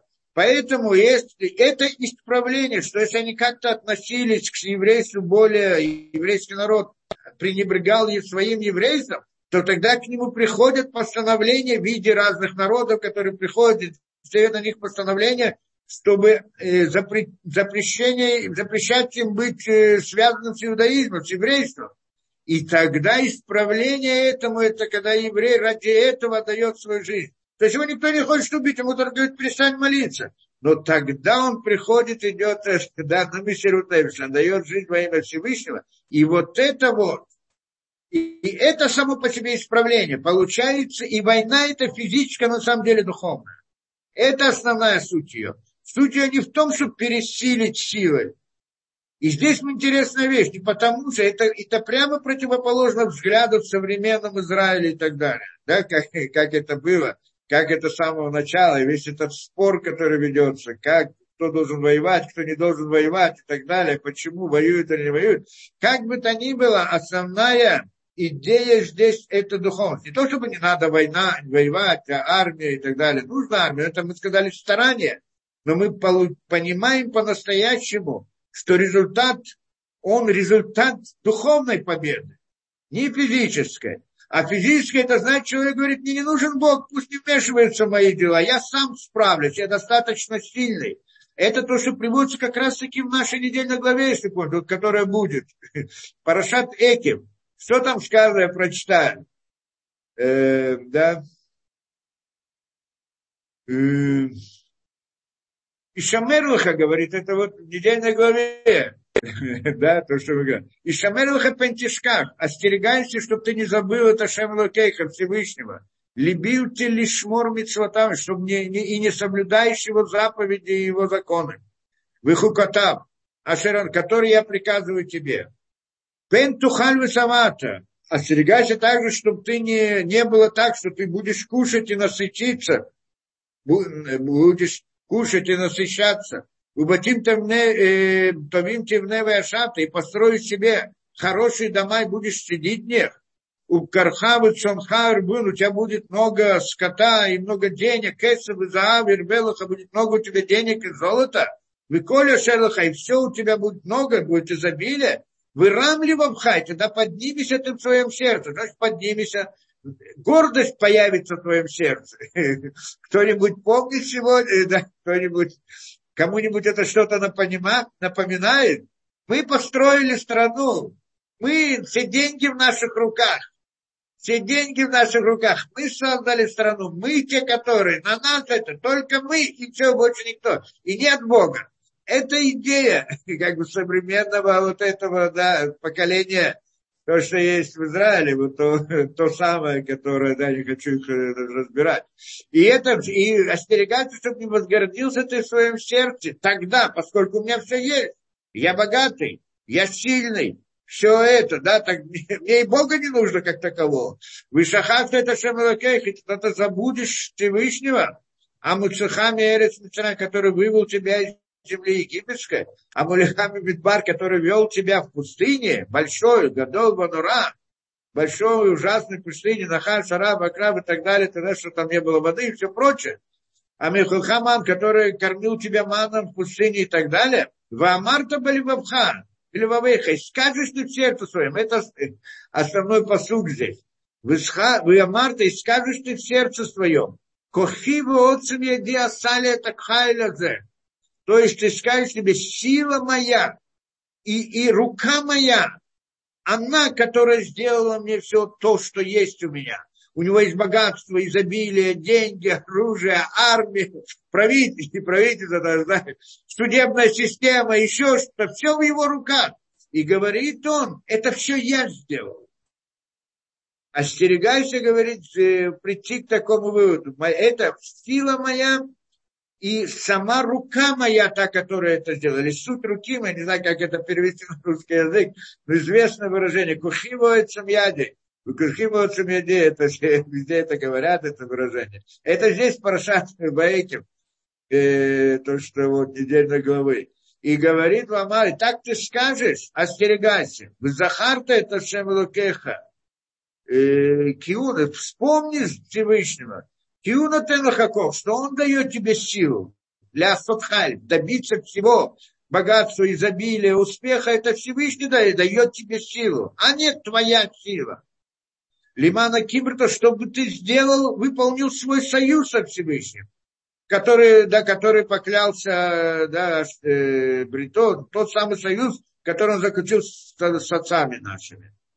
Ваяем шакох тишках, если ты все-таки забудешь, это Шем Локейха Всевышнего, в Аллах Тахрейну Гимахрим пойдешь за другими богами, то есть за другими идеологиями, за разными там э, моралями, как они называют эти мораль, да, э, мораль, э, да, как сегодня говорят, Э, как это, всемирная, всеобщая, всеобщая мораль, которая, это, да, абсолютно всеобщая, забыл, как называется сегодня, это, то, что в этом, да, сегодня называют моральный принцип, такая мораль, гуманизм, гуманизм, разные такие принципы, которые, да, как это, всеобщий, всемирный, я не знаю, это не помню, как это называют это.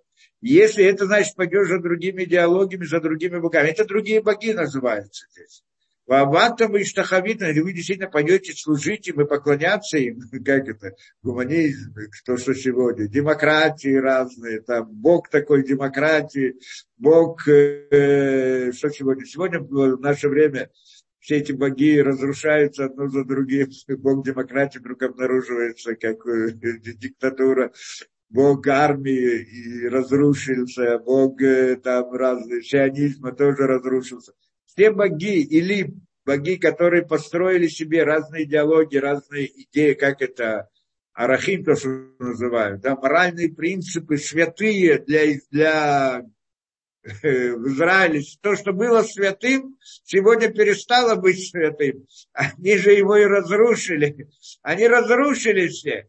И это говорит, что если ты пойдешь за всеми этими идеологиями и будешь придумывать себе разные моральные принципы, как там равенство, феминизм, и, и, и, там, как это, принимать всех, и так далее, и так далее. Не буду приводить все детали, все эти, которые это есть. Но если ты пойдешь за всем этим, то тогда, говорит он, и штахавита будешь поклоняться им, а идоти бахем, что я свидетельствую тебе сегодня, киавот убену, что вы будете потеряны. То есть, во-первых, потеряны с этой земли и потеряны вообще. Кигоим ашер ашема абидмитеха, как те народы, которых Всевышний теряет при тобой, то есть изгоняет перед тобой, уничтожает перед тобой. Э, то есть те народы, которые были там, что они тоже такими были. И они вышли из земли Израиля, были уничтожены, умерли, почти исчезли. Кента Абдум, также вы будете исчезнуты, потеряны. Эки лотишмиун баколя шамилакехам. Из-за того, что мы не слушали голоса Всевышнего. Как раз интересную вещь он приводит здесь. Все вот то, которое, да, это как раз наше это говорит, что когда ты придешь и говоришь, что это моя сила, это моя сила, и это моя рука, она то, что делает, на это ты полагаешься, да, я это, это значит, ты забыл Всевышнего, то тогда это приведет к разрушению и к потере всего того, что ты находишься и так далее. Это мы не раз видели в истории, что так оно происходит. И не дай Бог увидеть это в этот раз. Очень многое к этому идет. Во всяком случае, это, да, это то, что он здесь приходит и говорит. Это, что мы видим э, здесь, э, да, э, да, это идея войны. Идея войны, что правильно, еврейская на войне, подготовиться к войне. Но война, она такая – Война, она правильно, она и физическая тоже. Но это физическая война настоящем, настоя, на, на, по-настоящему она духовная война. И не война того стиля, что, как э, мы сказали, Иуда мог один уничтожить весь Египет. Так что ему было бояться? Я могу это уничтожить силами духовными. Я их могу уничтожить. Но мы же, как мы это учили, как Раби Акива, и то, что Раби Ишмаэль поднялся, говорит, эти силы можно но они ограничены. Если э, их создал Всевышний в рамках определенных законов, для той цели, которую Всевышний создал, и если твое действие, то, что ты намереваешься сделать, оно идет против плана Всевышнего, то у тебя это не получится, даже если ты обладаешь всеми духовными силами, знаешь все имена и знаешь все, как это делать. Это основная вещь. Оно имеет границы. И поэтому тогда Раби Ишмаэль, Раби Ишмаэль поднялся на небеса и спросил Всевышнего, может ли он защищаться, а не защищаться, что, что он мог сам уничтожить Египет, и Египет, и Рим в то времена, силами духовности. Только Всевышний сказал, мы должны это принять, потому что то, что 10 праведников, которые будут убиты римлянами там, это Раби и там все эти 10 праведников, то это было искупление греха продажи Йосефа десятью братьями. И поэтому это было необходимо. Это было постановление на небесах. Обратно мы приходим к идее постановления. И тогда, поскольку есть постановление, то тогда его отмените только, только, только тем путем, как мы сказали. Идея, да, идея молитвы, как это к мере суда, как объясняет нам здесь Рамба. Да, изменение, снятие вот этого вот этого постановления, если его возможно снять, то вот таким, именно таким путем. И поэтому, а и, и идея снятия, понятие как в Хануке мы сказали, снятие постановления, когда тебя хотят лишить иудаизма, это еврейство, это Масирут Нефиш, это война. Вот она снимает постановление. Война, что э, она физическая, но в корне она духовная, потому что здесь она дает жизнь во имя, во имя этого, во имя Всевышнего, во имя, э, чтобы защитить это еврейство. Она мне дорого, что мне важно, что мне она нужна. Тем самым я исправляю эту вещь, когда отнесся к этому в пренебрежение. Да, и это тоже идея. Здесь, поэтому это так, такая война. И это, что мы понимаем здесь, две, два вида войны – э, два, это война еврейская. Так, мы здесь раскрыли все карты еврейские. Всегда это война в духовности. Есть у нас как это секретное оружие, подарок. Есть у нас молитва, что это сама по себе. Молитва к мере э, да, в рамках меры добра и в рамках меры суда и война. И надо понимать, что такое война физическая, как это у евреев воюют физически по-настоящему. Да, и что обратное, когда приходит человек, говорит, я буду воевать так, как в других народах воюют, а как в других народах воюют в рамках законов природы, потому что я сильный, я побежу, потому что если у меня будет оружие, я смогу победить и так далее, то если еврей будет так воевать, народы это у них в рамках, они живут в рамках законов природы, и там все в рамках законов природы. Но евреи не живут в этих законах, и поэтому, если он ведет себя так, то наоборот это называется, что он говорит себе, косиво от сила моя и рука моя, та, которая делает все то, что есть у меня, и тем самым наоборот на него есть постановление, что будет потерян, а не придет к успеху. Даже если у него будет много оружия, много силы и так далее.